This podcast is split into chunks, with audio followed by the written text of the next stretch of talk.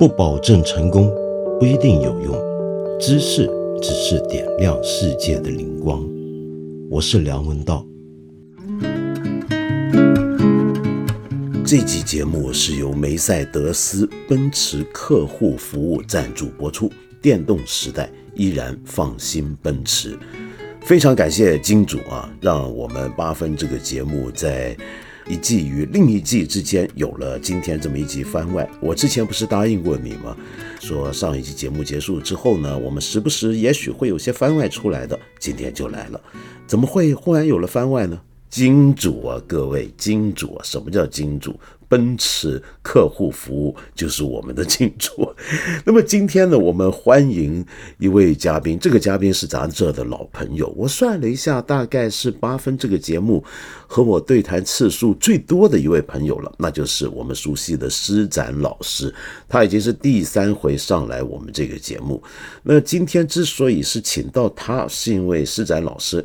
刚刚参加过一场非常夸张的直播，那就是奔驰纯电七十二小时直播，西游 Life 啊，是西游啊，那就是因为他们有个路线，就施展啊、东东枪啊，他们几个人，看还有毛书记，对对对，他们几个人嘛，反正一起走了一趟。那么从心灵。张掖、嘉峪关、酒泉、敦煌，就我们一般人所说的河西走廊，这么走了一遍，而且坐的是奔驰的纯电车。那么那七十二小时之内就做了一个直播嘛，就看理想这个平台上面有一个直播。那当时我以为这个直播是很夸张的，就是天天有镜头跟着他们。就我可以晚上睡不着，可以起来对这个小屏幕看看施展老师睡觉睡成什么样子。后来才发现不是这么狠的真人秀级别的直播，人家还是有导演有编导的好吗？那么今天这个节目，我想跟施展老师聊的就是关于河西走廊，关于西北，因为正好我知道施展老师对于中国的嗯就我们传统认知的中原以外或者中原与外域。之间接连的几个走廊地带都是特别感兴趣，而且花了很多功夫和时间自己去行走、自己去旅游的。他又很爱旅游，或者该说叫游学吧，因为这已经不是一般级别的玩耍式的旅游，而是带着学问、好奇心的旅游。呃，所以我今天就请他来跟我谈谈西北，谈谈河西走廊在中国的文化还历史中的地位，以及。说到最后，那就是旅游或者游学到底是什么？欢迎施展老师。好，那么施展兄啊，这个好高兴啊，今天又请到你上我们八分这个节目。我发现你大概是我们这个节目目前为止啊，就您是第一个。跟我在这对谈三次的 一位嘉宾，这这是第三回了啊。那么可见，这主要原因一来呢是我俩谈得来，二来呢就是因为您太受欢迎了，您太受欢迎。哎，是我们这个节目今天的赞助客户，我们的金主是梅赛德斯奔驰客户服务。那梅赛德斯奔驰呢就很喜欢您嘛，然后觉得您是个大神，把您请来。然后在我们这个节目，由此可见，受到各界欢迎。那么，既然说到梅赛德斯奔驰啊，你刚刚不是参加了一个活动，叫做奔驰纯电七十二小时直播西游 Live 这一路啊，我没有来得及，就那七十二天小时的直播嘛，我偶尔看了几下，然后也听朋友们说了，据说你们走的还挺辛苦的，是不是？走的还好吧，因为奔驰这车坐着很舒服。哈哈。哦，那好，哎，这个好，这个好，说的好。嗯，我觉得咱就应该往这方向来引导一下。对对对对对，没错没错，你看，真是。所以坐那个车真的还挺舒服，是吧？不颠吗？对，这但是这当然，它首先是因为不颠，但其次还是因为路好。对，现在的路修的都很好了，是吧？你这一路上就除了这个车好，坐的舒服，路也好之外，你印象最深的是什么呢？印象最深的，实际上我在这边已经走了好多回了。嗯，因为就是熟悉我的朋友都知道，我这些年的研究，其中有一半的精力都是放在对中国的边疆和那些走廊地带的研究上面。是，然后这个走廊地带里面最吸引我的，实际上就是河西走廊。所以我这几年去了，能差不多有十回了。这边风景我都已经很熟悉了。呃，但是这次呢，更多的是跟着不同的朋友一块在路上吧，因为你跟不同朋友的时候。你体会那种心境就不一样的，就比如跟东东锵，还有毛东这俩开心果，那我们就能聊特开心。但是我我我看直播七十二小时，恐怕是不是你们会不会觉得别扭呢？就说实话，就比如说，呃，一直直播着，然后你们还要坐在车里头等，然后还要聊，这个会不会觉得不自然啊？说实话，就是他直播是这样的啊，因为他不是七十二小时一直在直播我们，嗯，我们都是有固定时间段的。就比如上午我跟东东锵，我们俩在车上一块儿聊仨小时，然后仨小时结束了之后，就是会切换回到主会场那边，然后主持人要在那边，他要讲讲车呀，要带带货呀。等到下午又该我上场了，那么就是我跟毛东一块儿在坐着，再聊上几个小时。哦，那还好，那还好。对，就是呃，我们都有各自不同的角度嘛，他们俩都是头一回去，对那边不太了解。就是看到这个很好奇，看到那个很好玩，就想了解这到底怎么回事儿，我就给他们多讲讲呗。明白。其实我觉得这一行人里面，你们这一行人里面，您大概是去的最多、去的次数最多的一个了吧？对，我去了差不多能有十回了。因为我啊，说实话，我对那块也是特别不熟悉。我上一回去到那个区域，已经是大概。五六年前最后一次去，五年前最后一次是去了是敦煌，呃，然后你说整个河西四镇啊，我是一九九零年，大概九三九四年去过一次，就再也没去过了。是你比方说你们这一趟这个整个路线，我我都没去过了，后来。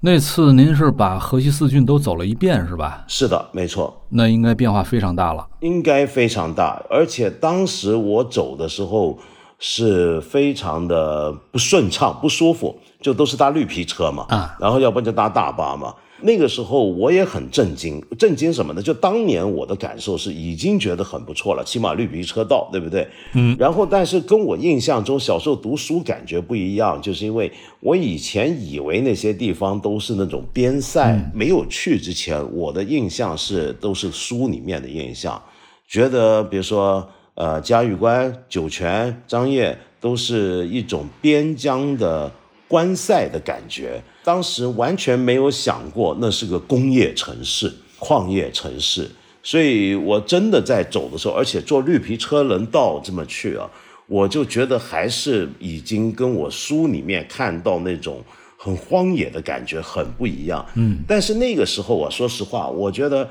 还是很好玩的，比如说我去了嘉峪关，我就记得就是那那几个地方，我不知道为什么，我看很多人家的院子，那时候很多比较非城市核心地区的地方，大家住在院子里头，那个院子的墙很多时候也是土墙，然后墙里面院子里面呢，很多人是放的大水缸，就明显感觉到就这个地方可能会缺水，就是大家放大水缸。然后墙上呢是挂着一些大蒜，我不知道为什么，就家家户户挂很多大蒜。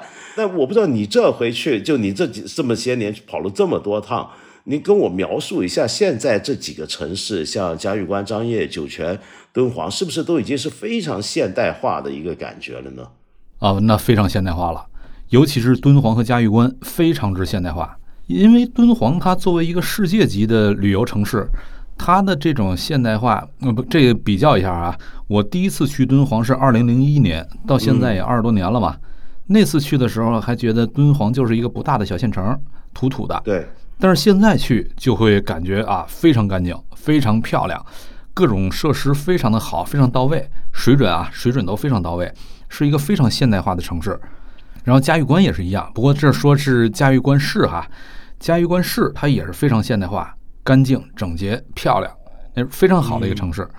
因为嘉峪关这边它也是个旅游城市嘛，但同时又是因为嘉峪关它实际上是相当于是酒泉的新城，老城就是那老的酒泉市了。然后在它旁边建立了酒泉钢铁厂，围绕着钢铁厂建立起一个新城，这就是嘉峪关市。对，酒钢嘛。对，所以他在那边就算比较有钱的地方，有钱他就容易把这地方给建设的比较现代化嘛。嗯。那么河西四镇里面，张掖跟武威，它跟后面这两个相比，可能现代化的程度就稍逊一点儿，但只是说后面那两个标准太高了哈，所以跟他们俩比，这个稍逊一点儿。但是要跟您这二十几年前、快三十年前跟那会儿去比，那也肯定都现代化多了。我说到这，我就最近我知道您正在加紧写书嘛。就我听说您这书里面有一些章节也会谈到这片区域啊。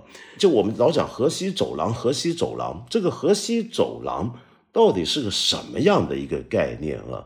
而且您好像还说过，河西走廊是定义着什么叫做中国，这是什么意思呢？就您能不能跟我说明一下呢？跟我们，哎，好，谢谢道长给我搭这梯子哈。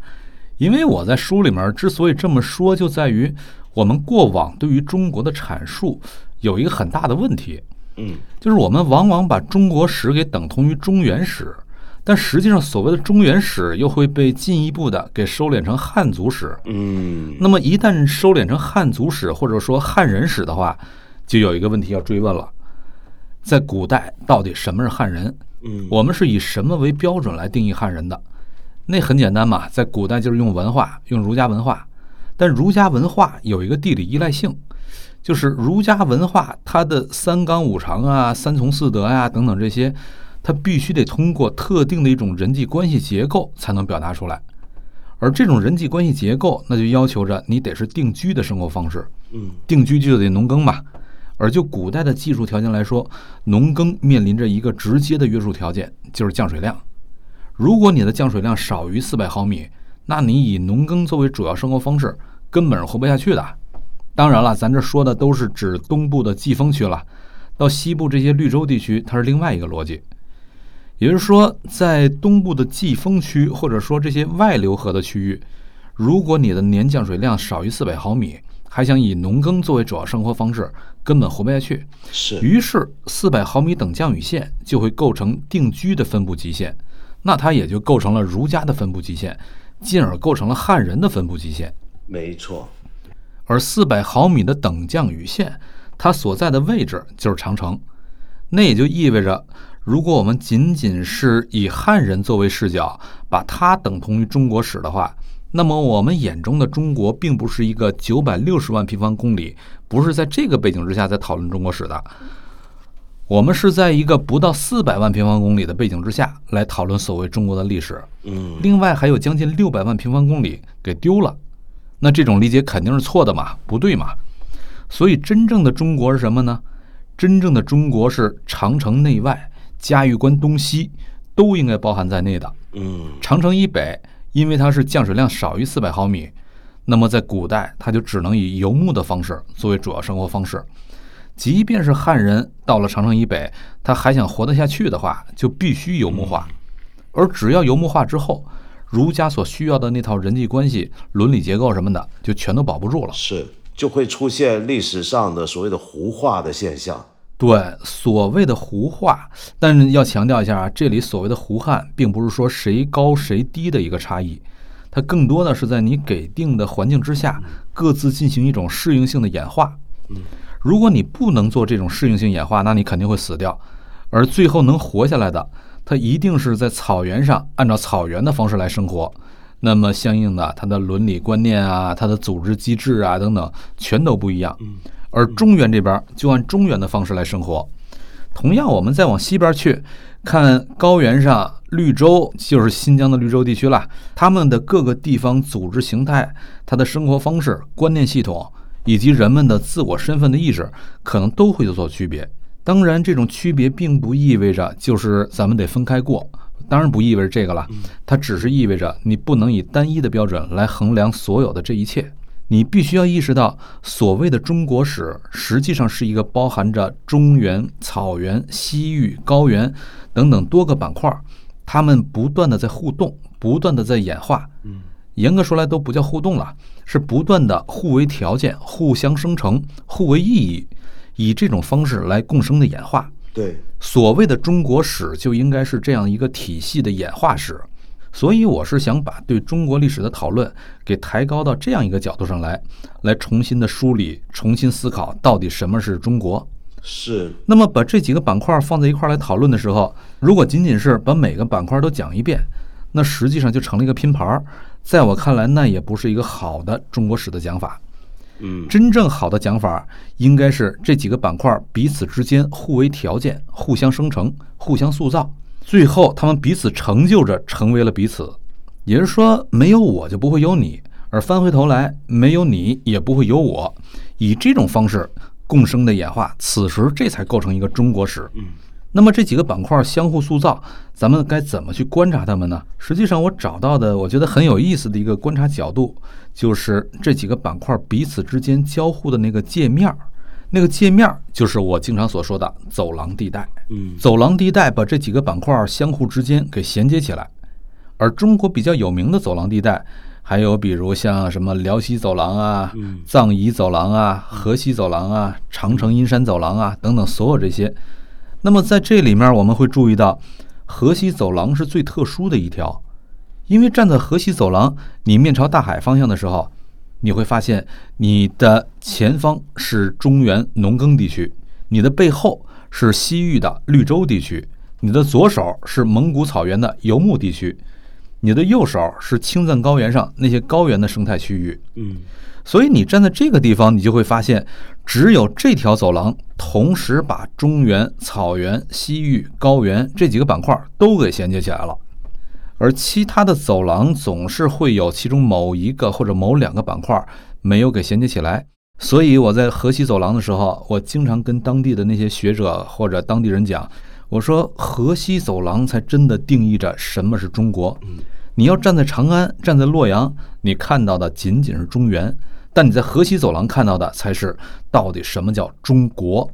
中国这是一个远远大于中原的概念。嗯，有道理。正好在今天的中国版图的正中间，呃，四个地理不同的地理生态区位，以及四种文化传统的交汇的地方。对，嗯，但以前呢，我们都是从中原本部的角度啊，就所谓中国本部的讲法啊，用这个讲法话来往西看河西走廊啊。但是如果用这个方法，用现代的中国地图的角度理解，它就正好在正中央。那么，所以因此这块地方历史上，也就是四个区域。他们此起彼伏的对这边可能会有些争夺，嗯，更多的时候呢，可能是相互的混杂在这个地方。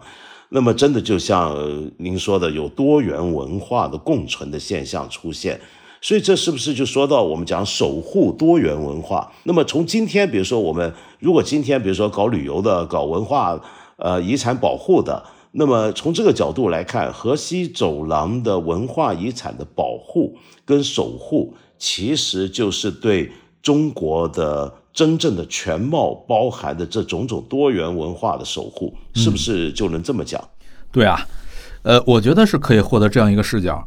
不过刚才您用了“本部”这个说法，在我自个儿的写作里面，我是不太喜欢用这个词的哈。我知道，因为谈到本部，就意味着其他地方都是分部，没错，那就有高下之分了嘛。是，但这是一个汉人中原王朝的历史观的产物。对，实际上各个板块都是一个彼此之间平等对等的关系。是因为之所以有所谓的中国本部。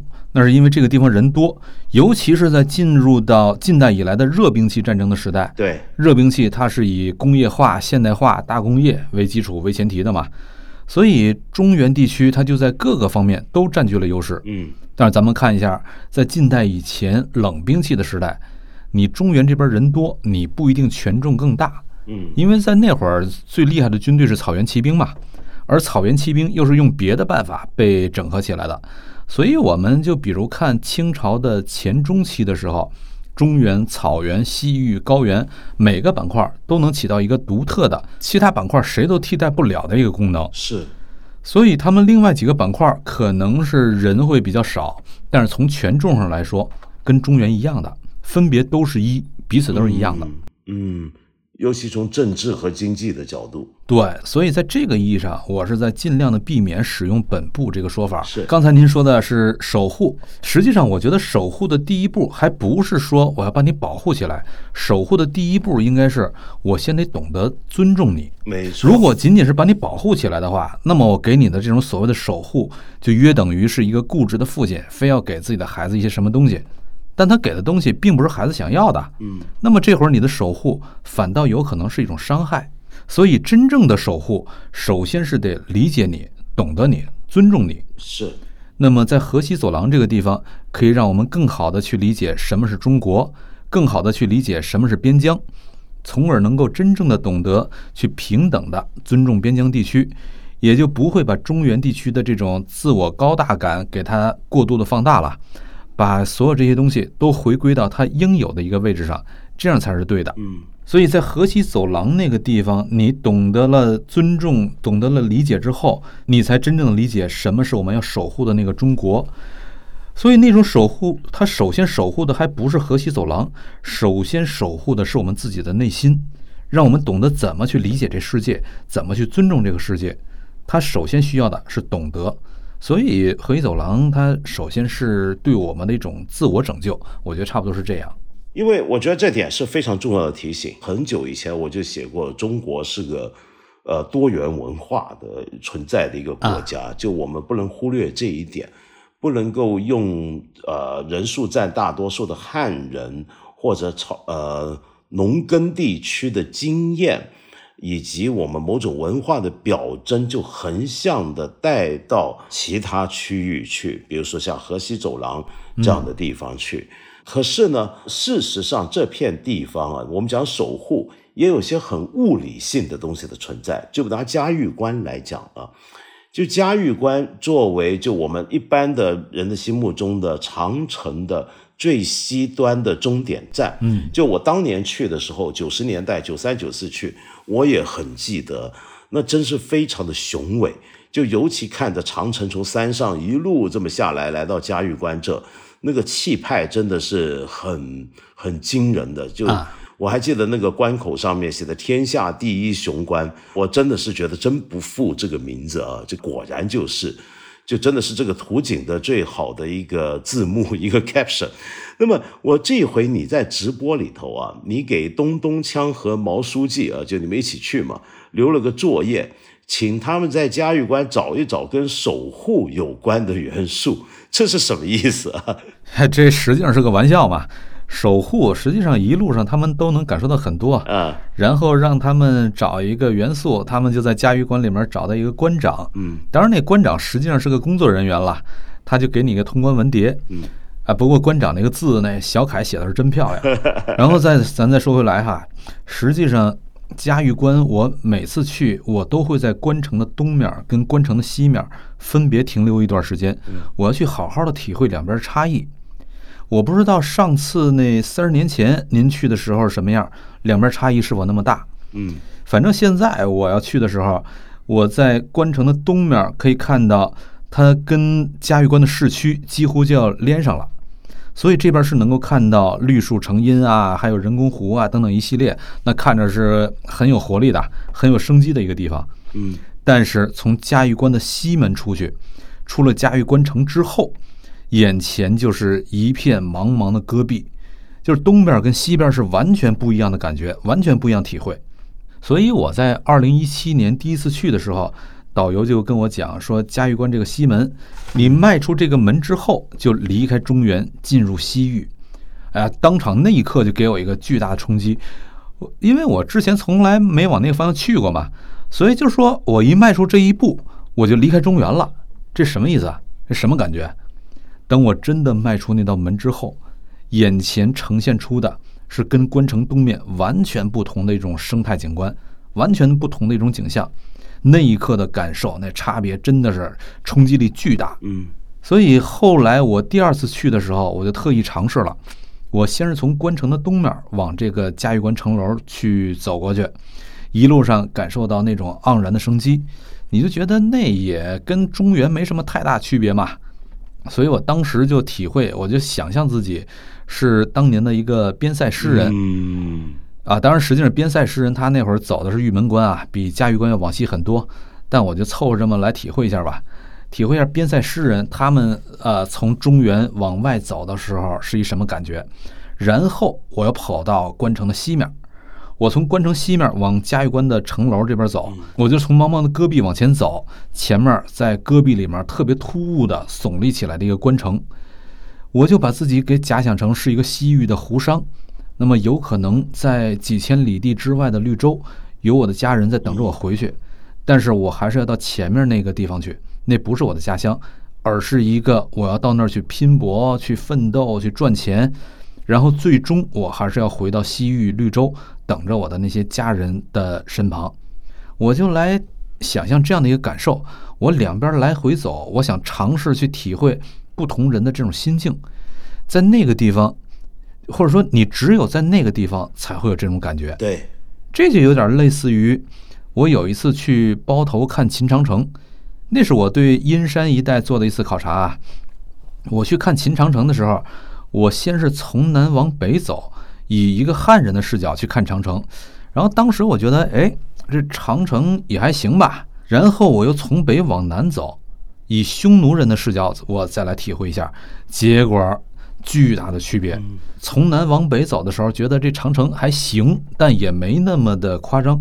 但是从北往南走的时候，因为长城它是特定的借着山势嘛。于是突然之间发现，哇，这长城怎么这么高大？这种你在从南往北的汉人视角里面是感受不出来的，但是从北往南的匈奴视角的时候，那个长城就对你有一种巨大的威压感。因为那个地势啊，其实很有意思啊。从放大的地理环境来讲，我们北面是高于南面的嘛。嗯。但是因为北边那个高法。它是有一点缓波的那种，有有种波度的，但是问题是到了那个山那边呢，又有点平缓。但是我们这边呢，这个长城以南，这长城上面那个山是忽然立起来的，在里面看起来是那个感觉，我很能理解，因为我也试过从包头走下来，那个感觉是很很震撼的，真的是你觉得这地方不好弄。对，没错。啊，这个太有意思了。是啊，我那次在包头是还有另外一个体会啊。当然，我去包头这事儿咱说的有点远了。这个之所以咱说这么远，哎，奔驰你听见了吧？这是希望下次奔驰能够赞助咱们再去一回包头。没错，没错，没错。对，反正是想让奔驰赞助咱们去包头吧，咱就可以就这话题再多说一会儿。我那回去包头最初的一个问题意识，我是想去看一下怀朔镇。这个道长应该知道吧？怀朔镇，这是北魏六镇里面的一镇。是，怀朔镇是在阴山以北的，在今天内蒙古阴山以北。我之所以想去看它，就在于北魏它原来定都在山西大同嘛，后来迁都到了洛阳。而迁都到洛阳之后没多久，北魏就崩溃了，然后把北方的秩序给重整起来的，是出身于怀朔镇的高欢集团，以及出身于武川镇的宇文泰集团。他们都把北中国的秩序给重整起来了。当时建立了两个帝国政权，一个是东魏，一个是西魏。嗯，而他们建立这俩政权，实际上他们的制度是后来隋唐帝国直接的制度原型。是的，所以我当时就特别奇怪，我说这俩地儿怀朔跟武川，今天已经没有几个人听说过了，但实际上他们定义着中国人最引以为傲的一个朝代，那就奇怪了，为啥这俩地儿？今天都没什么名了，可是他们曾经这么牛呢？为什么这么厉害呢？我就很奇怪，我就特想去看看。我就想说，我想说为什么会这样？然后我当时有一个直觉的猜测，就是我读资料的时候啊，我猜测它有可能是跟阴山那边的地理结构相关。嗯，呃，也就是说这俩地儿它从地理上、从地缘上特别重要，于是特别厉害的人就会被派到那儿嘛。所以我当时想，是不是因为这种地理结构啊？如果是的话，那就意味着阴山的地理结构，它对于中国历史有着某种规定性的效应。哎，这个这种历史逻辑，这解释起来这就很带劲儿嘛。是对，呃，所以我就去看了，但我还是先看的秦长城。那么刚才跟您聊了我看之后的那个感受了，看完秦长城，呃，继续开车往前走，就穿过阴山了。秦长城是在阴山里面，但是还是偏比较靠南的位置。嗯，然后穿过阴山继续往北，就到了怀朔镇了。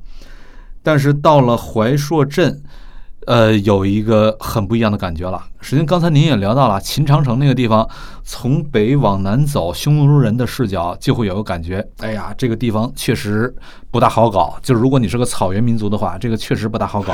对，因为秦长城那边绝对的易守难攻嘛。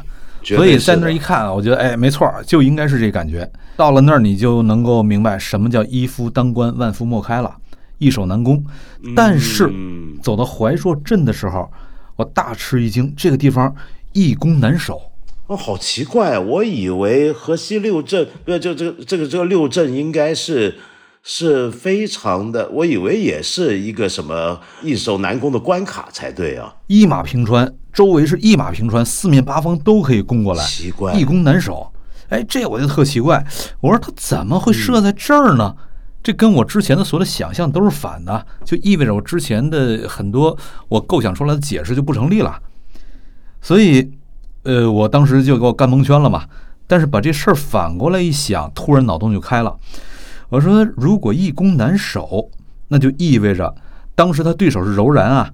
那么柔然易于攻过来，但是翻回头来也意味着我也易于攻出去。嗯，所以北魏他设置怀朔镇，当然不止这个镇了，包括另外那几个镇。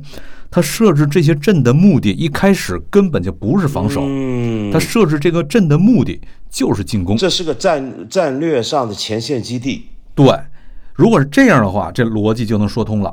嗯，而且如果是这样的话，还会带来一个衍生的结果，什么呢？就是对于秦来说，他在易攻难守的地儿设置长城。那它就意味着，它已经设定了，只有长城南面是我的，长城北面那就跟我没关系。有道理。而对于北魏呢，它是在阴山北面，在那种易攻难守的地方设置阵城，这意味着什么？这就意味着长城南北我都要，这都是我的。也就是说，对于北魏这种朝代来说，他的自我意识跟秦朝的自我意识，你一看他的那种呃。他的那种镇城啊，他的长城啊，一系列设置，你从这里面你直接就能解读出来他的自我意识有多大的不同。对他来说，他怎么理解草原？那到底是我的对手，还是那是我的一部分？所以有了这些呃自我意识的调整之后，大唐能够雄视万里，能够并吞长城南北的那种帝国气象，他最开始的自我意识的原型，我看了怀朔镇城之后，我就觉得，哎，有可能我找到了。所以我们才能够解释为什么一直到唐的时候，天子是常常被认为是他同时还具有一个可汗的一个自我定位意识，嗯，就是他这个其实是兼具了一个游牧民族的一个视角在。是，看你这一路啊，我听你讲这么多，就而且认识这些年，听您聊，我觉得您是一个到处跑，喜欢就同样是做学者啊，比如说您原来开始做的历史哲学。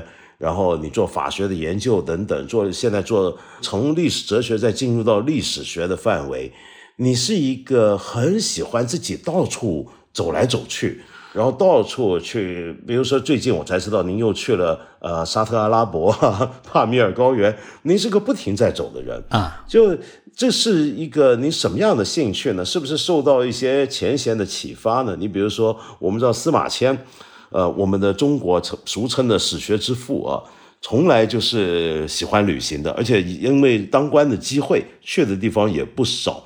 就比如说去他那时候二十岁之后，你比如说去过平凉，去过昆明，就一个汉人来讲，汉朝人来讲是很厉害的。嗯，那西方的史学，对啊，西方的史学之父，那希罗多德就更不用说，就是去过美索不达米亚，还去过埃及。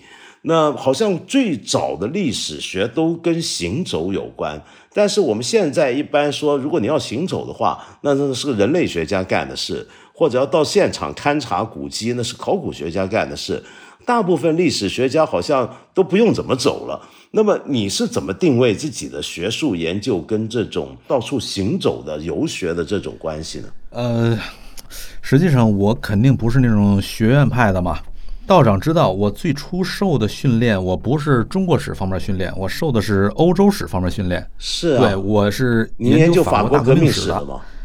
而我当时研究欧洲史，实际上我是想拿它作为我一个基本的参照系、基本的工具方法论，来帮助我理解中国。嗯，我硕士的时候研究的是英国史，实际上当时我是想搞清楚资本主义到底怎么发生的。然后我想用这个来理解为什么中国没有发生资本主义。嗯，但是到了博士的时候，我就意识到，用资本主义这个框架、这个模型来解释中国，可能有很多东西解释不通。尤其是对于二十世纪的中国来说，革命这才是主题词。所以博士的时候，我就去学了法国革命史，我想看看革命到底是怎么一回事儿。然后我用这个作为方法论来帮助我反过来理解中国。所以，就是我对中国问题的关注，反倒是从一个非中国的视角展开的。嗯，那么相应的，等到我真的博士毕业之后，我逐渐的开始转向对比较具体的中国问题的研究了。大概我也不会像这种比较科班的做中国史出身的同行那样，呃，当然这首先也是因为我档案的功夫不如他们深，他们做档案做资料的功夫呢比我深多了。当然我指的是主要是这个中国史的档案资料啊。我做法国史的时候，呃，也要去挖档案资料的。不过我当年走的是思想史的路数，呃，也挖了一些档案资料。但是，呃，毕竟做思想史的话，对档案的依赖不是那么的高。而做中国史的话，那我算是半路出家。我档案的功夫又不深，我档案的功夫也不是那么深。但是对我来说，我的问题意识或者说我的关注点，也未必需要通过档案来解决。可能更多的是需要获得一种实地的，就是对于历史的一种实地的触感，因为有很多问题，实际上你在书本里面是找不到答案的，或者说有很多问题，你仅仅读书的时候，你根本都意识不到它的存在。就比如刚才我讲的怀朔镇那个事情，嗯，我当时读书的时候，我仅仅是有这个疑问，我说为什么怀朔镇、武川镇会出来这种牛人？但是只有你到了现场去看一下，你才会意识到。当年这个帝国，就是北魏这个帝国，它跟秦帝国的自我定位就是完全不一样的。这些东西你不到现场是根本看不到的。嗯，我就特别喜欢看地图，这是我一个从小的爱好。嗯，我也是，我也是特别爱看地图。对，所以您就带着地图去研究历史。我小的时候去奶奶家，经常就是有的时候我会带些别的书啊。但经常我也不带别的书，我就带本地图册，嗯，然后我就在那儿来回翻那些地图册，特别喜欢看，所以我对地图有一种特殊的敏感。那么在地图上，我们去看那些现代的交通路线，高速公路这另说了哈，因为高速公路它是可以穿山洞的。我们看那些非高速公路，那些省道、县道什么的，看那些公路的时候，就会发现它跟古代的很多路线是重合的，原因在于地理条件的约束。这种约束就意味着，古人他们是怎么自我组织起来的？他那种自我组织的搞法，对于后来的历史的很多走向的规定性，这些都是因为地理条件的约束，没错，而构成了约等于这就是它的一个操作系统嘛，它最底层的呃基础设施啊。所以，如果我们不去现场的话，很多东西你看不到那个地理处境，你就想不明白他们为什么要那种方式自我组织起来。但是，一旦还原到那个地理处境当中，很容易就理解为什么古人要以这种方式来做这件事儿了。后来我们所收获的历史为什么是这样，以及今天的我们为什么是这样，有很多东西是找不到感觉的。所以我这些年的研究就花了很大的力气，我要到，尤其是到我所关注的那些走廊地带，我要尝试用脚把它们都给量过去。嗯，这个很有意思，因为。可以看得出来啊，就是在古时候的就没有进入现代学术专业区分时期的那些以前的历史学家，比如说像希罗多德，嗯，他们去到处走啊，有时候是因为那个时候本身没有什么成规模的文献档案。那么，于是你对很多地方信息的采集、历史信息的采集，是需要透过实地采访，透过地方的父老相传的东西，然后把它记录下来。嗯，但这只是一面，另一面就是当你实际去过那些地方，像希罗多德，他的那个地理的印象在脑海之中，跟他听说的事，跟他知道在这个地方发生的事情，那种关联是非常直观的。那种关系是非常具体的，那于是我们读他们写作的时候，有时候我们都会被他感染到，就是因为他把整个空间写进去，也就是说，他那个历史不只是时间性的线性的东西，它还是个空间性的。就历史，我们很多时候，我们现在我觉得很多呃，包括中小学读历史的人，常常都会读出一个非空间化的一个历史，嗯，那这个就影响相当大。我们常常忘了以前的事情是发生在具体时空的，而那个时空、时空那个空间当然是极端重要的事情。可是问题是，这里面也有一个问题啊，就是说有时候古代的这个时空环境、呃地理条件、呃由于气候变迁、地质环境的变化，也跟我们现在有相当大的差异。比如说您刚才讲到的降雨线这个问题啊。就我们比如说举个例子，以前的长城以南的地方的降雨量其实比今天还要多得多，还要高得多。对，那您在您在看历史的时候，比如说您因为您总是旅游，也是旅游到今天的嘛，我们不是个时间旅行嘛。那您看到今天这个地方，那您是不是还要需要一些想象力，把这个以前这个地方的气候条件各方面的条件也都要补足进去，才能够。充实起来，那个、那个、那个实际的情况呢？那确实是。实际上，竺可桢先生有一篇论文啊，那是在七四年还是七五年的时候发的。那篇论文就是讨论在过去五千年来中国历史上的气候变化、气温变化。嗯，是。所以那里面就提到，有些朝代，就比如唐朝的时候，它的气温可能比今天还要高；但是在东汉末年以及魏晋南北朝的时候。它的气温就比今天大概平均气温要低将近两度，那就意味着它的降水线会大幅的南移。最猛的一次，我印象中我读到那个资料说是，好像有一年在东晋的时候，长江几乎要断流了。而这种断流就是降水量，呃，降水量不够嘛，降水线大幅南移。所以长江几乎要断流，这在现在就很难想象了。嗯啊，当时也是因为大旱，但那个大旱首先是因为大规模的寒冷，然后到了唐朝的时候，大唐盛世它之所以能够盛起来，很大的一个原因也是因为气候变暖了。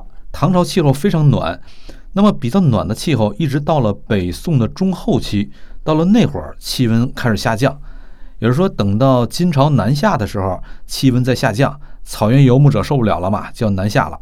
呃，然后我呃在看历史的时候就注意到，那么在辽太祖他第一次当可汗的时候，好像是九百零七或者九百零八年的时候，就在那会儿，呃，他第一次当可汗，然后我就仔细去看到这个气候变化的情况，那会儿仍然是处于唐朝末年那个暖期的后期，还处在暖期里面，那就意味着长城以北有很多地方还是可以农耕的。所以我再去读史料，我就能明白了，原来当年辽太祖他之所以在这儿当可汗，而且还能把他那些部落联盟里面别的部落的贵族能够给收拾住，那辽太祖一定是在游牧经济之外有了别的财政来源。嗯，而别的财政来源那必须得是农耕啊，可是他又没有占有汉地啊。是，呃，因为所谓的幽云十六州，这是汉地，但这是到了他的儿子辽太宗的时候才占的。所以辽太祖的时候没有没有占据汉地，那他去那他在游牧地区去哪儿搞这些农耕资源啊？然后我把那个气候变化条件再一看，就明白了，在那会儿实际上在辽上京周围的地方，因为当时的气候也是可以农耕的。于是有了这些概念，我后来又亲自到辽上京去跑了一趟，去看辽上京的遗址啊、辽太祖陵啊什么这些，我全都跑了一趟。在辽上京遗址那儿，我你就看看它北边的皇城，它南边的汉城，它的布局是怎么样的？它当年周边的那些沟渠的痕迹啊，什么还能看到，能找出感觉。尽管今天的气候跟那会儿不一样了，但是你还是能够找到很多感觉的。嗯，但如果考虑到气候条件的话啊，就您刚才说的，像我们讲河西，比如说是嘉峪关，关内关外的这个区别啊。就会不会以前也有很多时期，未必像我们今天看到这么大。像比如说您刚才说到嘉峪关今天的面目，嗯，我记得我三十年前去，二三十年前去的时候啊，呃，也明显感觉到关外就是戈壁滩，而关内呢是城市。但是那时候我的印象是关内应该没有您说的那样的呃绿树成林。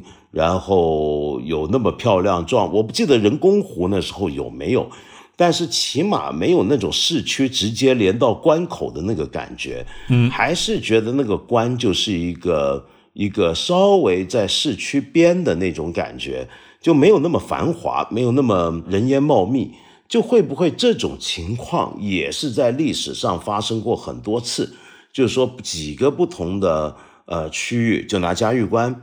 或者是河西走廊及一带几个重要的城市来讲，也都会发生这样的变化啊。对，当然会了。只不过，呃，就是我觉得像三十年前您去的时候，那应该是一个更加原生态的状况。是，就是现在嘉峪关它肯定是花了的大钱才能把那些树、那些湖让它能够维持得住，这肯定是花了大钱的嘛。但是三十年前还没有这种花大钱的能力，那么就是一个更加原生态的状况。不过，就是说到嘉峪关这事儿，我倒想起来历史上有一个很重要的气候变化，就是嘉峪关把嘉峪关给灌溉起来的那条河叫做北大河。嗯然后北大河往北是流入黑河，最后注入到内蒙古的额济纳旗的居延海。但是，呃，从北大河再往西还有一条大河，也是从祁连山上面发源的内流河，叫做疏勒河。疏勒河的支流党河是把敦煌给灌溉起来了，然后党河汇入到疏勒河，而疏勒河继续往西流，最终它是汇入到罗布泊的。罗布泊在古代它状态比较好的时候，曾经是上万平方公里的一个巨大的湖泊，比两个青海湖还要大呢。是那么大的一个湖，它肯定会非常大程度的影响周边的气候。所以我是仔细去看那些历史的气候变迁，以及罗布泊它周围的一些变迁的状况，我就会注意到，在暖期的时候，罗布泊的面积就会比较大；在冷期的时候，是面积可能就会比较小。没错，那么在历史上，敦煌那边儿它离罗布泊某种意义上更近。我是说，跟嘉峪关这边相比啊，它离罗布泊可能比离嘉峪关更近。那么，如果罗布泊是比较茂盛的话，到敦煌那边，它的整体生态环境就都会好一些。但是，一旦罗布泊干涸了，那么敦煌的生态环境就可能会变得比较糟糕。嗯，没错，在这种情况下，中原要想往敦煌再去投放兵力的话，那成本就会比过去大很多嘛。他这个统治那边的难度就变大了，就困难多了。所以在汉朝、在隋唐的时候，他把自己西边的那个大门，当然这不是国门了，这是中原的大门，放在了玉门关。玉门关就在今天的敦煌附近。因为那会儿罗布泊还是面积比较大的，那么呃，敦煌一带的气候比较好，往那边投放它的后勤啊资这方面的投放资源相对难度不那么大吧。嗯，而到了明朝的时候，明朝就把西边这大门给收到了嘉峪关，这就相当于从敦煌往东收了能有三四百公里。而收这三四百公里，我就猜测它应该是跟气候的变化有关的，因为这就涉及到我的军力投放跟我的后勤成本之间的平衡嘛。不过啊，呃，历史的变化，就您刚才提到的地理条件、气候条件，呃，造成的历史上的一些的很基本的制约。嗯，但是另一方面，人类适应环境以及气候条件的变迁所做出来的东西啊，也很有意思。尤其是工业革命之后，人类的对于环境的这种反馈能力越来越强，或者适应能力也也不一样了。比如说，举个简单的例子，嗯，就河西走廊再往西走，整片西北地方。那么我们现代人的观念，尤其从农业文明以来或者工业文明以来，我们就觉得那那个地方能能做什么呢？对不对？农耕你也不行，畜牧嘛，那当然再往北是可以。呃，那那还有什么比较值钱的产业能做呢？比如说嘉峪关，我去的时候我就知道，那个嘉峪关已经不是历史上的嘉峪关了，因为那时候有呃酒泉那边有钢铁业，有矿业，那么于是发展钢铁，这个肯定是古代不具备的。那么同时，现在又出现了另一个古代绝对不具备的东西，那就是光伏产业。我觉得这个是这二十年来很特别的事情。嗯，很多朋友可能不晓得，中国今天是全球最大的太阳能设备生产国，全球到今年为止。呃，太阳能设备的产能有百分之七十五是集中在中国手上。嗯，那么我们这里面出现一些全世界最大的同行业的领头军，像金科能源那样的，它一今年的产能，我我看他们的估计啊，是今年要达到九千万千瓦。这什么概念？这是欧盟，我最近看他们一个报告，欧盟的报告说，他们因为尤其是。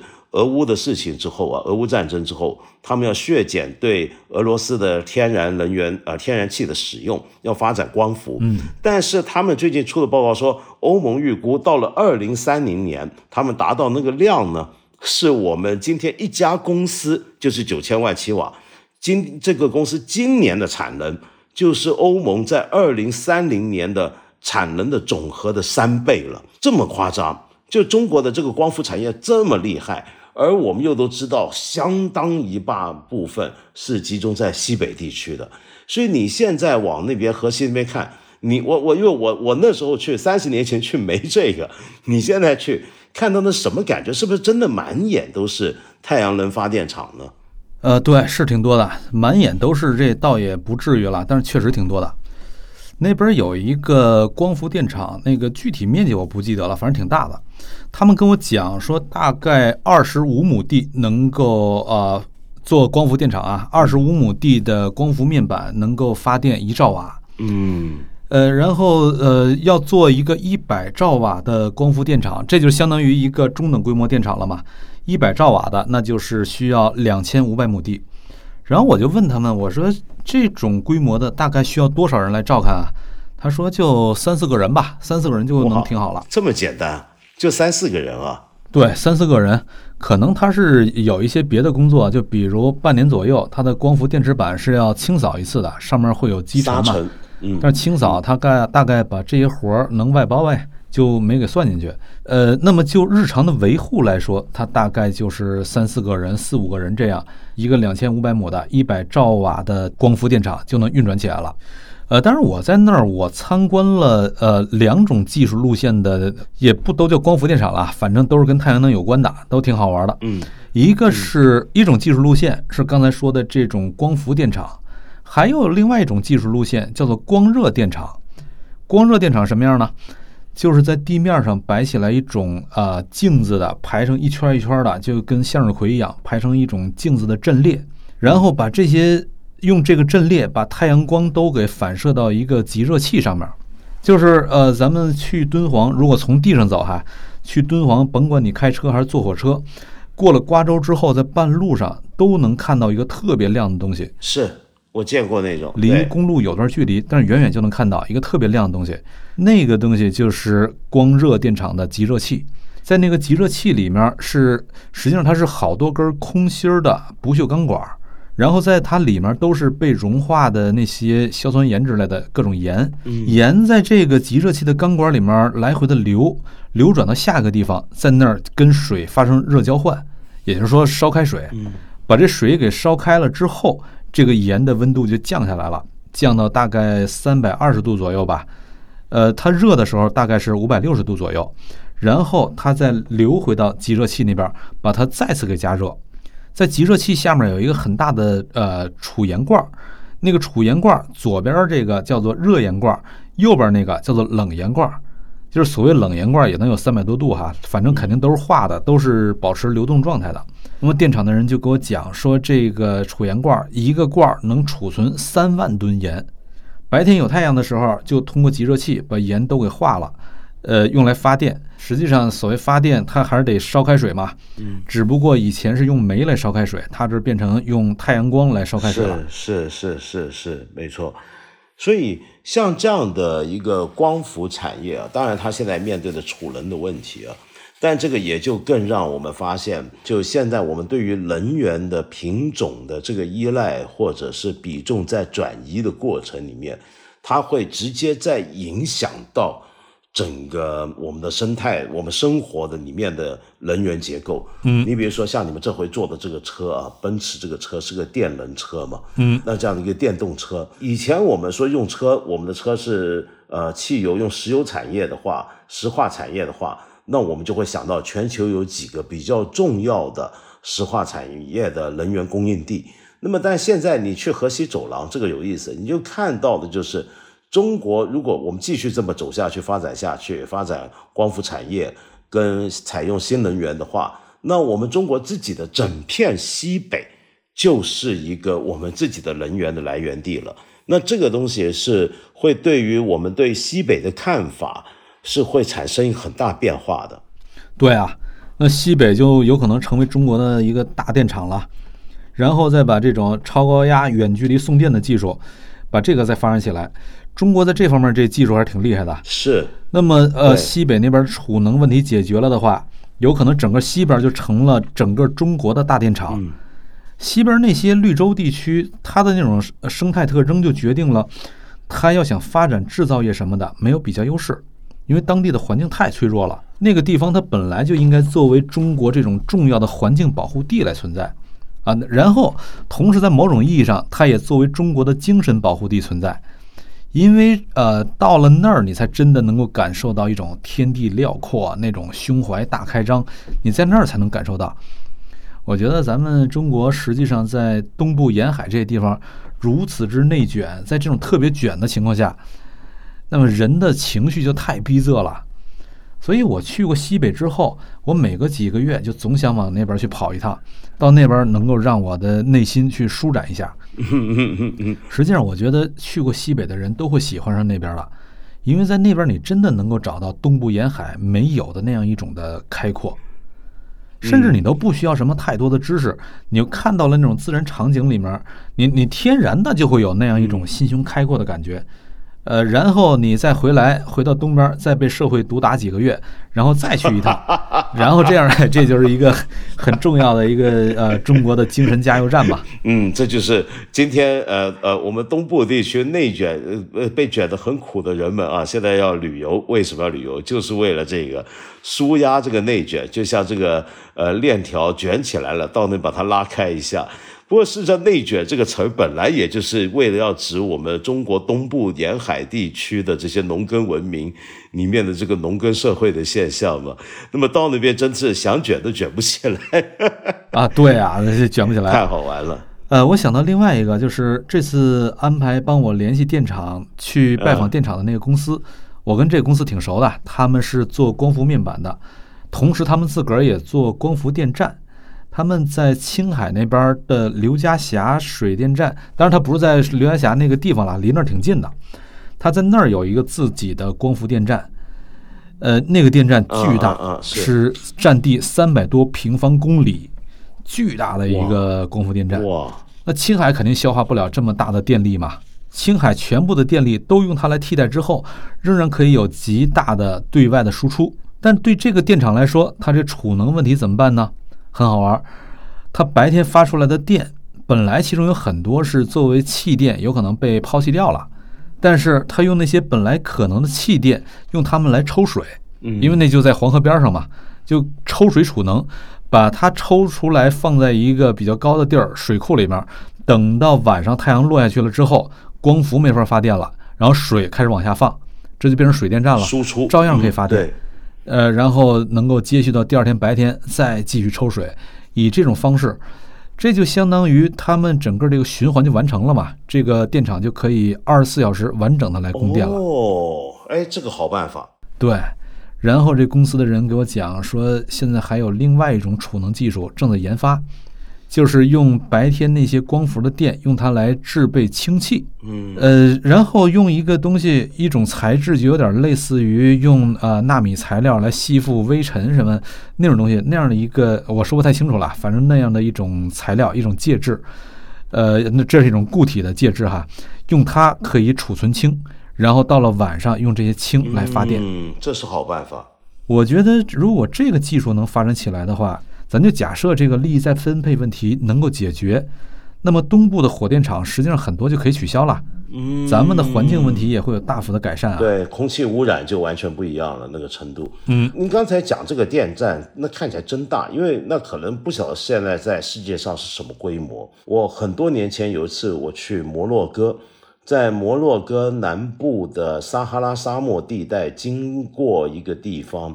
有一个绵延不断的大型的太阳能光伏的那个发电板构成的一整片地带，当时他们跟我说，那个是中国投资帮他们做的啊，那个是当时是全球最大的这么一个呃发电站，呃，然后是中国去投资，中国去呃去新建，平常在那维护，嗯，那么现在看来，其实。所有现在这些我们说的干旱地区，可能都能够透过这个方法来有一个新的一个变换。那么，所以这样子旅行啊，就比如说你去旅行，你一方面带着一个历史的想象力，来来来同声投射。比如说我自己以前是个我是个古古人，一个游牧民族，现在要进入中原地区，或者是来自中原的农耕地区，要经过关口进入西域。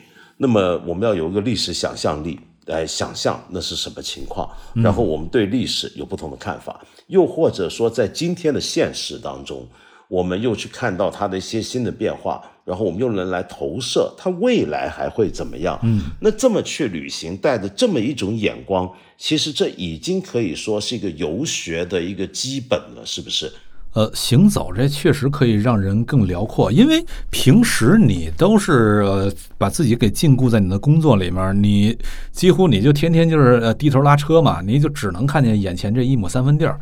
呃，但人生肯定它不只是眼前这一亩一亩三分地儿啊，它不只是眼前的苟且，还有远方的苟且呢。你得到远方再去苟且一下。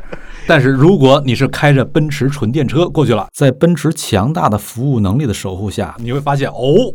远方不只是苟且，还有远方的诗。太好玩了！就游学不一定是要抱着一堆书上路，然后拿着书来印证，而是有时候就是要带着这样的一种想象力，呃，然后去感受到一个时空上的一个伸展。那么你你你那个格局就不一样了。你觉得？所以这也是你喜欢做这种游学的一个理由吧？那今天就我们就先聊到这了，施展兄刚刚好。那非常非常感谢你给给我这个时间，谢谢谢谢施展兄，谢谢。纯电时代，梅赛德斯奔驰客户服务啊，始终怀揣着赤诚、探索与担当，以及在奔驰中超越奔驰的笃信，持续传递更具体、更有温度的新豪华主义服务体验。如果你对旅行有什么自己的看法、观点啊，欢迎留言在这里讲一讲。比如说聊一聊旅行怎么样让你变得更加广阔。我们呢会从评论区里头选出十位朋友，送出梅赛德斯奔驰原厂 Urban 系列扩香石啊，请注意这是云雾灰扩香石，每个人一份。你现在收听到的呢是梅赛德斯奔驰客户服务与看理想共同发起的步履不停播客计划的第一集。下一期节目呢，会在播客《声东击西》播出，主播徐涛和下家侯主兴为你带来如何从想象力出发，如何遇到未来。欢迎你持续关注。好，那么我们送走了施展老师啊，在这里呢，稍微简单回应一下。呃，我看到之前上一季最后一两集节目之后，也有许多朋友留言给我。那么在这里呢，我我做一些简单的回应。有位朋友叫冠子啊，你所说的就是跟我们今天讲的内容直接相关了。因为你知道我在放假嘛，所以冠子你说道长休假的时候都在做什么呀？记得你说你是一个很爱旅行的人，你觉得旅行会让人产生什么变化？尤其是长途旅行会让人更宽广吗？哎，这好问题。我指的是我休假在做什么？我发现我好像也没什么特别，怎么感觉好像还是很忙啊？不像半退休的生活。明明节目暂时也不用做了，我在干嘛呢？最近，哎，我这个日子过的，你说真是算了，不管了。OK，旅行会让人产生什么变化呢？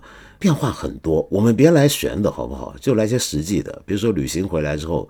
你可能会很疲倦，比这个没有旅行之前更累，也有可能你真的是觉得充电回来，那你可能旅行完回来之后变胖了，因为你的旅行是到处去吃吃喝喝，也有可能你回来瘦了一圈，因为你去的一个是一个克难艰苦型的、艰苦朴素型的、奋斗型的旅游。OK，说实话，我我自己觉得旅行肯定会让我学到更多更多的东西，嗯，尤其是长途旅行跟短途还真的不太一样。我不是很喜欢那种两三天的小旅行。我知道现在流行，这是一个现在社会现在社会底下。很多国家都流行的一种情况，比如说日本，甚至在过去几年出现一个名词叫“微旅行”，微小的微。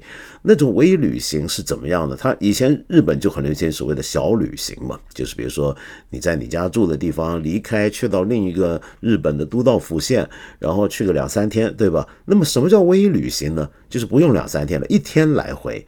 那一天来回去哪旅行呢？那个概念就这样，比方说您住在这个北京朝阳，那么好，我今天出门旅行，我去一趟西城，是不是很好笑？你别笑啊！我说我我觉得这事儿挺有意思的，为什么呢？可能你从来没有用过游客的眼光去看西城，是不是？你今天不要把当西城去西城就是当成，就比如说你从朝阳生活工作，然后你去西城，你觉得这好像就跟约了朋友吃饭见面就那样子嘛，很容易嘛，对不对？太简单了，搭个地铁，打个公交，呃，叫个车什么的就去了嘛。不，你真把自己当游客去走一趟。你用游客的眼光去看，你会看到什么样的经验呢？就像我以前曾经在这里也说过，我以前常常把自己当游客来去看看，我作为一个游客在香港到底能够体验到什么。这就是一个微旅行里面一种眼光转换能够带给你的东西，就是你换上了一个眼镜，或者真是换了另一对人造眼睛。你会产生很不一样的体验。那经过这样的体验，你连对自己的看法可能都会不一样。那么当然啊，如果是长途旅行，也就平常我比较喜欢的那种旅行方式，起码要超过一个星期的话，我觉得那个价值就更大，因为呃没那么赶了。我觉得就时间长一点的旅行，你不要塞得太满，你可能在同一些地方花多一点时间走一走。甚至你就算说是窝在酒店房间发呆睡觉，你也不觉得浪费。其实这种生活挺好的，因为可能你平常为什么很多人说出门旅行能充电，并不是因为呃，只是因为你去旅行了，然后放下了手头上的工作，那么没有什么东西让您劳心，所以呃你就觉得心灵很放松了，呃没有什么负担压力了，不是这么简单，而且是。你真的能够摊下来，呃，在那个酒店房间过着一个你平常羡慕已久但不可思议的、不可想象的生活，呃，这也是挺好的，对不对？然后睡醒晚一点起来，然后出门找个地方吃点东西，然后慢慢逛。那里面最让人愉快的东西，你知道是什么吗？就是你看到当地人都在努力的生活着、工作着。可是你作为一个游客，你既不在这个地方定居，你也更加不在这个地方为道良谋，所以你在这里的生活，作为一个游客的生活，是跟本地人的生活是截然不同的，所以你会觉得你特别舒服。呃，有些人就比如说去某些地方旅行，哇，去巴黎旅行，去泰国旅行，觉得好舒适啊，在那生活一定很好，错了。因为你是个游客，你当然觉得很舒适。你从来没试过在当地找工作，在当地干活，在当地挨老板的骂，挨老板的教训。你跟他们是不一样。你不要以为那里的人也都过得很悠闲，那是因为你是去旅游，你才很悠闲。但是无论如何，因为游客的这种眼光和身份。真的有时候，如果你有意识的去调整自己的话，你可以变成一个临时性的、暂时性的人类学家、社会学家、文化观察者，甚至是哲学家。这么一来，你看到的东西自然就会宽广起来了吧。我是不是在瞎说什么呢？好，有位朋友叫鸟三鸟三，哎，你的名字真有意思啊！然后你喊我都是要连喊两次的，道长道长，难道八分没有番外吗？有啊，今天这个就是，呃，最近黄永玉先生逝世，梅西球迷突破保安球场狂奔，都想听你谈谈。我想听你谈谈，其实，当然这两件事，黄先生呢？如此高龄仙逝，留下这么多的珍贵的遗产和宝贵的记忆，某一个程度讲，我觉得是福德圆满。而且我很佩服黄先生的走的选择，就是不做任何仪式，那骨灰都不要拾回来，就就就放弃了。我不知道相关的法律或者政策规定是怎么样。假如黄先生的骨灰真的是扔扔在殡仪馆或火葬场。那之后会怎么处理呢？是不是隔一段时间他们就会抛到什么地方呢？很有可能。但黄先生的遗愿似乎真的就是不要办任何的追悼，不要有任何的仪式，呃，甚至连撒在树啊、撒在海上啊、树林里头这些也都免了，因为那些好像也都是有一番仪式。走的是这么的，对于自己去世之后的身后事的安排。就是用这种不安排式的决绝爽朗，我觉得那真是黄永玉先生的一贯的格调。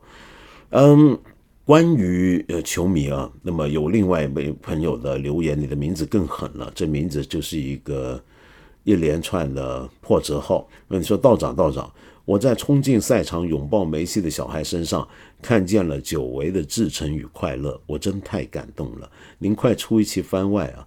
您感动，您来出一期番外给我听啊！是啊，我也很感动。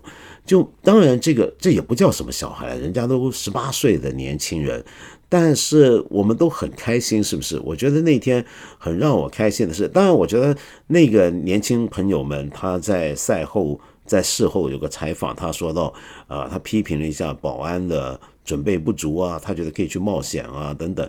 我觉得这有点对人家不地道，对不对？人家给你冲下去了，你还回头批评人家保安。说实话，那天我觉得那些保安的笑容才是让我最愉快。我看到有两个追着他的保安也在笑，就大家都觉得这事儿挺欢乐，连保安都知道这人是无害的。然后有的保安还被拍到保安的制服底下穿着一件阿根廷的球迷的球衣，呃，我都觉得很开心啊！我真心希望这个年轻朋友，当然我们知道后来被行政拘留了，怎么个拘留法？好像据说也没怎么认真拘留，那还好。我很我同时也很希望那些保安不要被斥责，不要被处理啊。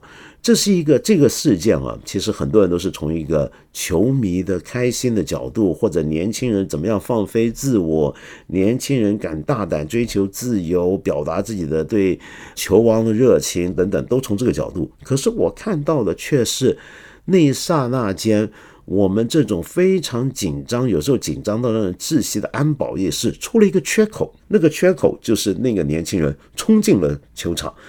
而本来应该特别严肃、特别紧张，几乎要以性命相搏的方式去追住他、摁住他的那些安保，居然也在笑。这就说明，其实大家都知道，当时那个事件是无伤的，是没问题的。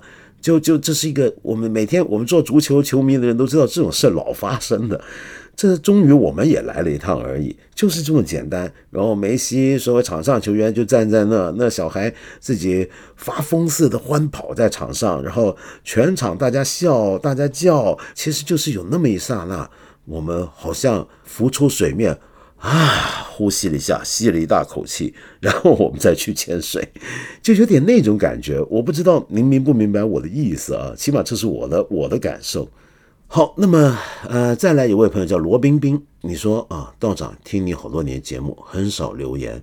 近期我的小娃呢被诊断为 SCN 三 A 基因突变，现在一岁，很可能未来智力交流等都会有问题。我研究的内容越多越害怕，越会担心自己的生活期待没有了，越会担心夫妻陷入死循环，感情崩塌，越会担心父母撑不住这种事情。而且几乎没有太多的医疗干预手段。我想问问道长，我该如何自处？如何处理家人的关系？人生面临各种难关，也都闯过去。这一次我真要抑郁了，有什么书或者音乐能推荐吗？感恩，祝愿世间的孩子都健康快乐。是啊。我们都希望世间的孩子健康快乐。罗冰冰，谢谢你，在你的小娃有这样的问题的时候，你还能够想到别人的小孩，世间的小孩，真了不起。嗯，说实话啊，您说的这种病啊，我是一点都不了解。我还刚刚特别去查了一下，我我也没看到 S N 三 A 基因突变到底是什么意思呢？我我有点没搞懂啊，可能我查错了方式。但是我能够明白，像这样的小孩子被诊断出现了这样的一个将来会影响他的智力交流问题的事情。你会非常担心，然后你一定会花时间想要去了解它，而你了解越多，我敢保证，我们对我们的任何的病，哪怕你感冒或什么，你我们认识更多，了解更多，都会更加害怕的，因为各种情况都有可能发生的，在一种病里面，我们会有很多担心。但是你要知道，你看到了很多的信息啊，比如说你说一个人有肝病。那么他会怎么样呢？那他可能在网上找到很多信息，都可以说到很严重。但那些很严重的案例或情况，往往都是真的是出现过这样事儿，但它并不一定是保证每个获得肝病的人最后都会怎么样怎么样，不一定的。那我不知道您说的这个病是否也有类似的情况。第二，我想说我自己的看法是这样，呃，您现在担心的太久，也太远，也太大了。您不如先扎扎实实的，现在探索一下，跟医生们研究一下，怎么样去处理您的小娃的情况。这时候您就开始担心自己未来没有生活了，担心父亲感情崩塌，担心父母撑不住。那些事情发生了吗？都还没有发生。当然，我们常说要未雨绸缪，要为未来没有发生的坏事及早做好准备，所谓的底线思维加极限思维嘛，对不对？可是问题是。您这种时候，您担心的那么久、那么长远，有时候您所担心的事情，恰恰是会因为你的担心而发生的。嗯，恰恰是因为你担心你的夫妻陷入死循环、感情崩塌，担心父母撑不住，担心的太多，有可能会让你当下做出一些事后你会后悔的决定。那这些决定反而会造成你说的这所谓的感情崩塌、父母撑不住这种情况。所以不要为还没有为发生的事情担心，因为我们同时可以想象另一种还没有发生的情况。那个情况是什么呢？请相信我，我五十来岁啊，我见过很多这种案例，很多一些小孩子、小朋友小时候得了什么病，然后都说到很可怕，但长大没什么。为什么？那是因为，哎，又说了句老俗话。医学昌明啊，就现在不是已经有一些药厂，甚至连老人的认知障碍症都开始有投入量产要上市的药物，可能要出现了。那您想想看，有很多我小时候我以前见过一些一些儿童，他们小时候获得什么病，大家都觉得将来恐怕很难搞，这是个不好医的病，或长期影响多大。但是慢慢的，你都会发现，哎，随着时代的变化，随着科技的进展。原来这些疾病都有可能得到治疗。那么再来啊，就是像您说的这种情况，我知道将来可能是需要相当多的家庭乃至于社会的支持的。那么我们今天呢，我们中国就像我们今天讲节目讲过，有很多慢性病患者，有很多的残疾人士、伤健人士。他们生活的比较困难，那是因为我们的社会资源的力度、密度、精细度还不够。那么，我们是不是能够想办法把自己贡献进一些社会事业当中，希望让我们的社会变得更公平、更正义、更善良、更仁慈？更愿意有照顾其他人的心理来去解决未来大家面对的那个社会问题呢？嗯，同时你也可以调查一下，除了您家小娃之外，我们国内是否有类似情况的病友？呃，是否有其他面对类似情况的家长？某种程度上，我知道在这种情况下，一些家长互相认识、互相支持、互相有个经验交流。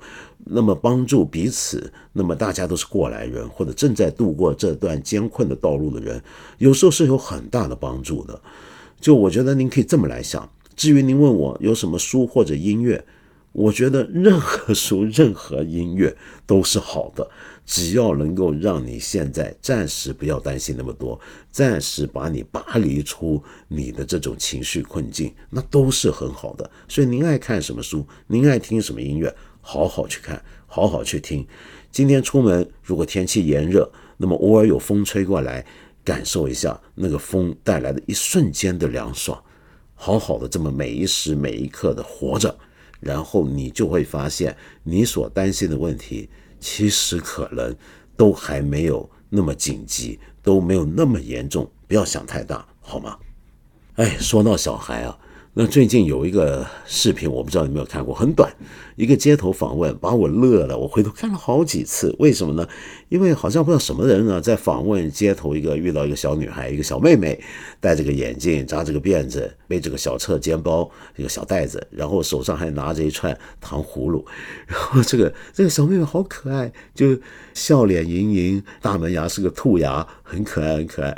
然后这个节目的采访者就问他说：“呃，小朋友学习压力大不大？”他说：“不大。”呵 呵笑着，这个音笑音是颤抖的，不大。然后再问他说：“呃，学习好不好？”他说，不好。就非常直接，非常爽朗。然后说这学习压力不大，学习还不好，他还笑得特开心，把我逗的哟。哎呦，那小妹妹太可爱，可爱死我了。嗯啊，我天哪，我真的好希望全世界的小朋友都是这么快乐，这么开心，在这个年纪就应该这样。我们今天好惨，活的怎么那么累，卷的这么厉害，压力这么大。这几有人说不不要躺平，要拒绝躺平，说我们现在社会怎么样？可是我觉得有时候大家慢一点，生活节约点，你好好享受。好，今天最后呢，呃，送给你一首曲子，是我最近发现的，最近发行的一张新的单曲。这个单曲啊是个老歌，了 这这太古老的老歌，叫《Moon River》。《Moon River》这首歌，我猜你大概听过，它是一九六一年由美国的作曲家 Johnny Mercer 写的。词，然后作曲呢是 Henry Mancini。那么这首曲子最早最早是出现在 Audrey Hepburn 的那个非常有名的电影《Breakfast at Tiffany's》，Tiffany 的早餐。那么在那里面呢，Audrey Hepburn 他他唱歌的音域是很很有限的，但作曲家特别为了他量身定做这首曲子，那么他就坐在一个逃生梯旁边弹着吉他。在唱的这首曲子，这是一个很有名的场面。然后赫本呢也唱得非常好，传达的非常好，表达非常好这首曲子。然后这首歌就变成一个名曲了。然后几十年来有无数的歌手乐队去翻唱。我今天介绍是最新翻唱版，但这个最新翻唱版非常感人。如果你能找到的话，我觉得你把 MV 也找来看。那是什么呢？就是由 Eric Clapton 其中一位吉他大神了。就在世界吉他史上，摇滚吉他史上最有名的其中一位吉他手，以及另一位大神，就是在今年年头去世，我们节目也曾经专门介绍过的 Jeff Beck。两个人合作，那这两人呢？就我以前讲过，就他们是出自一个非常传奇的英国的乐队，叫 Yardbirds。这个 Yardbirds 最有名的地方就是他出了三个吉他手，一个就是 Eric Clapton，一个是 Jeff Beck，还有一个就是 Jimmy Page。三个人后来风格走向是完全不一样，但是一开始他们的摇滚生涯都是从这个乐队开始的。而他们三个人都是在滚，起码在《滚石》杂志啊排那种史上百大吉他手的时候呢，是排在了头十位里面，就有他们三个，非常非常夸张。Eric Clapton 跟 Jeff Beck 是就算离开了乐队，不在同一个乐队里，仍然是很友好的关系。那 Eric Clapton 呢，就在 Jeff Beck 还去年还在世的时候呢，就想重新翻唱这个 Moon River。事实上，他俩在过去十来年，有时候合作登台的时候，也会演唱他们的《Moon River》这个版本。然后这时候呢，就在他呃 Jeff Beck 要死之前那一年，当时大家不知道他要走的那么急嘛 e v e r c a t 自己要重新灌录《Moon River》这首经典老歌。然后录完之后呢，就觉得，哎，我觉得这曲子，啊，当然他自己弹吉他是会很厉害。他说，但主音吉他这个部分，不如我们拿去把这个我们现在录的这个 demo 拿去给 Jeff Beck。让他看看他会怎么弹，让他弹。结果 Jeff Be 就录回来了他弹弹奏的这个段落进去。那他俩因为已经合作过这首曲子好几回在演唱会里面，所以大概也都很有默契。就算不用见面，就我把录音发给你，然后你在你那再重新录一轨进去，吉他轨音轨进去，再回来给我，然后就出来了这首曲子。然后最近 Eric Clapton 呢，就因为是要纪念 Jeff Beck 在今年年头的去世。就释放出了这张单曲，那么这首单曲里面，我们就会听到 Eric Clapton 他自己演唱，而 Jeff Beck 作为主音吉他，Eric Clapton 是伴奏吉他，嗯，非常非常漂亮，弹得非常好啊，特别让人怀念 Jeff Beck 的那个吉他的味道，不用什么很花俏的技术。呃，当然，Eric Clapton 本身的技术也不是走花俏路线，而 Jeff Beck 是可以很花的。但是你听那个声音，你一听就知道是他，他有他非常独特的签名式的声音。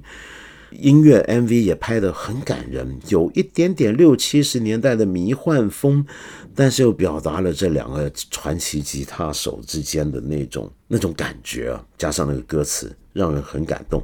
那我们现在来欣赏 Eric Clapton 跟 Jeff Beck。合作的这首经典老歌《Moon River》。